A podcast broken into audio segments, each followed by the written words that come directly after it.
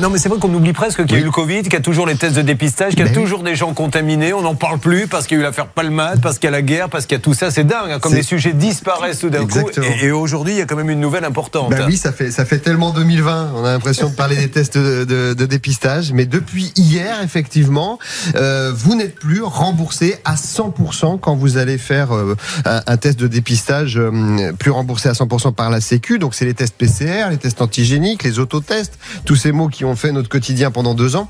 Alors, désormais, si vous faites un test chez votre médecin traitant, ben, c'est remboursé à 70% seulement euh, par la Sécu. Et si vous allez euh, en pharmacie, c'est pris en charge à 60%. C'est ce qu'on appelle le fameux ticket modérateur. Alors ça veut dire qu'il y a un reste à charge pour ceux qui euh, vont faire un test désormais.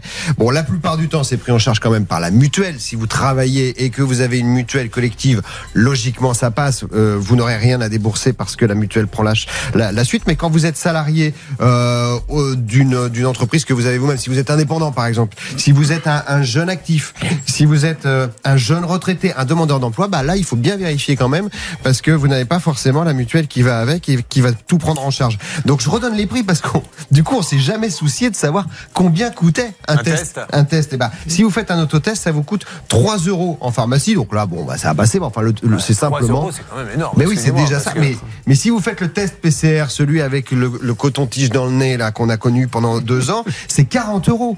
Donc, si ça n'est pris en charge qu'à hauteur de 60 ou 70%, vous avez encore 10-15 euros euh, qui est de, votre poche si vous n'êtes pas couvert. Et puis le test antigénique, lui qui est réalisé en pharmacie uniquement, lui c'est 20 euros euh, à chaque fois. Donc, euh, il y a quand même, heureusement, un public euh, qui échappe à ça et qui est pris en, ch- en charge à 100%. Donc, quelques catégories. Vous avez les personnes en longue maladie. Bon, ça c'est assez logique. Les seniors, ceux qui ont plus de 65 ans. Mais le jeune retraité euh, de 62 ans, lui, euh, il doit prendre sa propre mutuelle pour pouvoir être remboursé. Vous avez les moins de 18 ans et puis également les femmes enceintes, évidemment, qui ne paient pas leur, leur euh, test anti-Covid. Alors je me suis amusé quand même à regarder. Je me suis dit, mais en fait, il y a combien de, de cas parce que pendant un certain temps, on vous donnait tous les jours le nombre de cas de, de de morts, Covid surtout. et, et de- et de décès, bien sûr. Là, vous avez eu 817 nouveaux cas ces derniers jours en France. Donc c'est vrai que c'est en train de gentiment On disparaître. était au salon de l'agriculture ensemble Oui. mardi après-midi, personne n'a le masque. Ah bah.